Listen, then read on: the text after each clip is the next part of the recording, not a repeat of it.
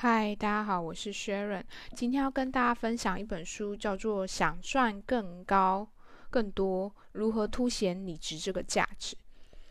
嗯，这本书我觉得还蛮不错，因为它其实是一个很真实的去表述说，在工作职场上的一些真实的样貌，以及去矫正一些错误的观念。比如说，大家都常会说：“哦，你给这个价钱，我们就只做这样的事情。”嗯，但我得说，如果你都只做这样的价值的事情，那你的状态也不会再有提升，或者是当机会来临的时候，你也不会有任何的改变或机会去成长跟茁壮。那他就有说，其实，在我们面对工作僵局的时候，多问自己为什么。为什么有人做的比我们更好？为什么有人只能顺利与成功？为什么对方可以轻松突破盲点重围？一个优秀的成功者不会因为别人比自己成功就自暴自弃、心生怨怼，而是替失败找出解决出路。同一件事情重复做就会成为专家，重复的事努力做就会成为赢家。坚持就能让你找到被看见的亮度，逐渐形成影响力。那在呃迅速融入新环境、获得成功跟跃升的事情呢，至少有四个核心能力：第一个学习力，第二个胜任力，第三沟通力，第四协作力。因为我们总在生活中都会遇到很多样的事情，时时刻刻都要去做学习。你没有旺盛的学习力，你不懂得去根据实际的状况去做更新。自己的呃知识库，那一定很快就会碰壁。那胜任力呢，就是你是否能够清楚理解并胜任当前的职位需求，不折不扣的执行和自我管理能力，是具备良好胜任力的前提。再来呢，就是我们要怎么样让呃去报告自己的状况，以及怎么让同事能够配合，你够不够专业，有时候开口就知道了。最后一个。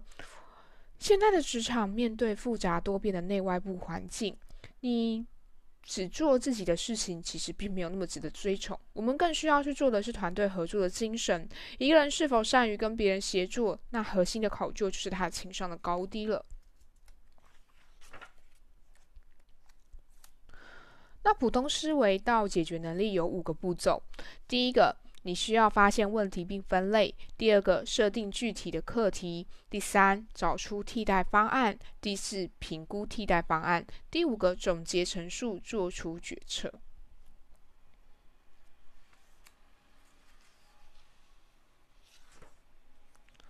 那有时候呢，像我们在呈现一些报告或内容的时候，他其实有提出一个观点。他说：第一个，你的标题；第二个，提要；第三个，结构；第四个，清单式的风险跟机遇；第五个，条列式的计划；第六个，附录。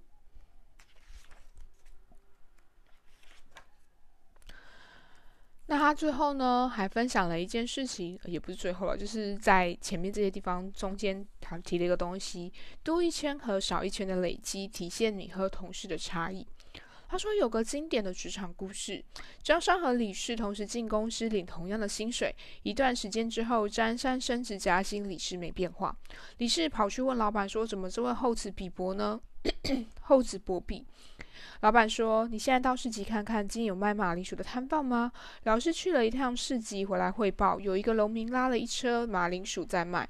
老板接着问有多少，李氏被问了一个不知所措，又跑回市集回来说四十袋。老板再问多少钱，李氏很委屈的说：“你又没叫我问价钱。”就是老板。叫张三叫来，也叫他去市集看看我们卖马铃薯。张三很快从市集回来，他向老板汇报：今天只有一个农民在卖马铃薯，有四十袋，一斤是二零点二五元，品质还不错，价格也很便宜。我带来了一个回来，你看看需不需要？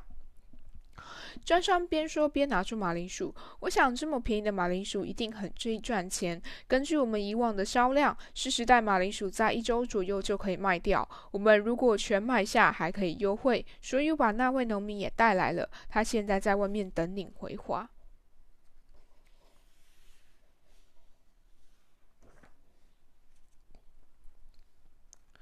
而有时候我们在跟别人的合作的时候，我们会提出请求。你如果能够不顾我的感受就草率请求，我就能直言不讳的拒绝请求。我觉得这句话是，呃，很重要的是我们在请求别人的时候，能不能给予一定的尊重，甚至给出这个请求之后，对方给予回应的时候，你能不能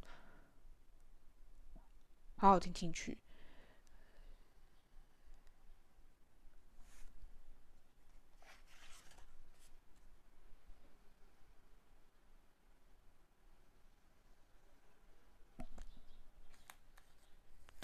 待人友善是修养，独来独往是性格。其实很多人都会以为哦，就是要去收手社交这些东西。可是其实，在职场上最重要的一件事情是，你在对方的工作中能不能给予对方所需要的资源跟能力，以及时机点能不能给予。只有彼此信任的沟通，才能降低冲突，解决问题。如果反之，暴力沟通只会将事情导往最坏的方向。所以有些人在遇到挫折、遇到疼痛、遇到不舒服的时候会很生气。那他就说，感觉到疼的时候，你正在成长；当你感觉到不舒服甚至疼痛的时候，少说些凭什么，少一点对规则的抱怨，反过来多问为什么，多分析问题，尝试接纳规则，才能带来完全不同的认知格局。所以有些时候也要记住，当别人下了这些个规则，下了这个东西，你需要去问他的是说，这样的时间是不是够？这样的资源配置有没有缺乏？人力是否需要再补充？有没有什么潜在风险该怎么样的规避？你需要让老板知道，如果真的打算要做，势必要提供相应的资源和预算支持。工作除了薪水，它也有价值感，所以始终被需要，才能让人感受到自己的价值所在。可是呢，反面的是，有时候如果过度的付出，也会是一个耗耗透自己的能力。比如说，想透过持续不断的付出来获得满足感，在内心深处期待对方能全盘接受自己的付出，甚至获得对等的回馈。一旦对方提出异议或拒绝时，便感到深深的受挫，认为对方不把自己的好心当一回事，完全没有良心。但这样的思想本来就是一种错，很容易成为一个不懂得拒绝的烂好人，变得。过度付出到无法收回收抱怨回报的抱怨者，无论哪一个都固有布局，都不可取。所以，真正重要的是，我们积极主动，乐于帮助别人。但我们要知分寸，守界限。比如说，你只关紧急重要的这件事情，对别人确实利益攸关，你关键时刻伸出援手，对方才会记得住。第二个是你指标能力所及的这件事情，在你能力范围之内，而且不需要再去假手他人，你需要花极大的精力和时间才能勉强完成的，还不一定能做好的事情。最后，你只帮值得帮的，因为每个人时间都很宝贵，什么人都帮，这叫没原则。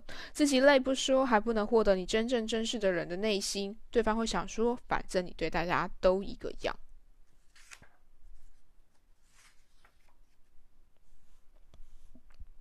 那更多很多时候，我们其实会自圆其说，说哦，后面的结果确实如我们所说，会去否定之前所看的东西。所以第一件事情是我们都需要提前留档，都需要去握有当时的状况。那第二个是我们复盘的时候呢，复盘就是当结果整个出来了，我们再重新检视的时候，一个是我们常常说，假如我们当时去代替，我们早就知道了，因为我们早就知道，就是这件事情就是没有结果。就是都已经定局了，可是假如我们当时做一些调整，做一些改变，就会不一样了。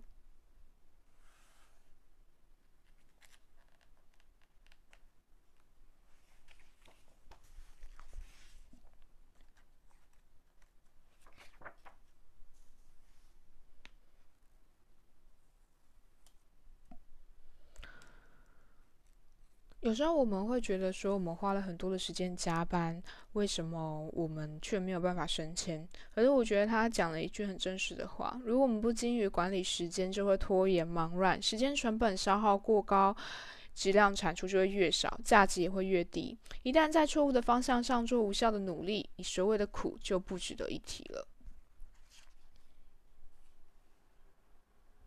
所以，真正的努力就是应该要明白自己在做什么，又能时刻投入在当下和自己的自控力，并非内心烦躁跟表面的废寝忘食。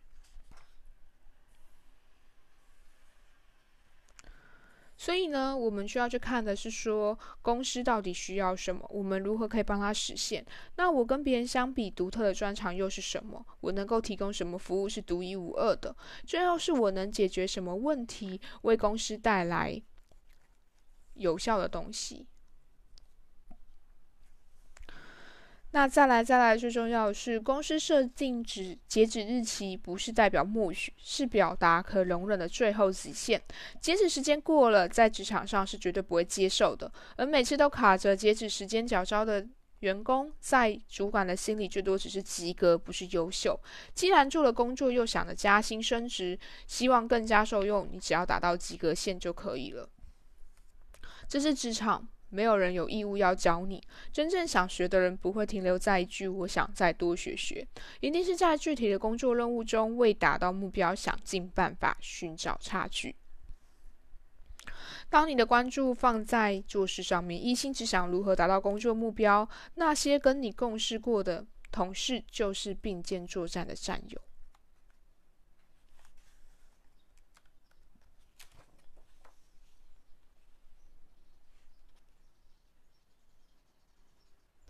有时候我们可以去放开自己的心态，去悦纳别人的视角，去拓展自己的眼界跟认知。你会发现，世界有时候并不是自己想象的那个样子。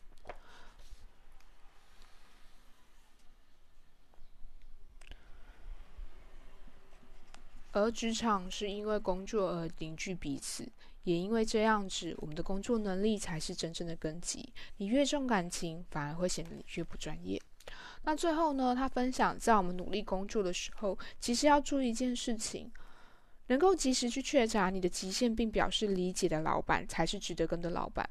呃，这件事情当然也是你自己会提出说，这件事情你没有办法胜任，你没有办法去做，但是你的老板能够理解，然后并给予相对应的资源跟支持，这样的老板就值得跟随。好啦，那就先这样喽，大家拜拜。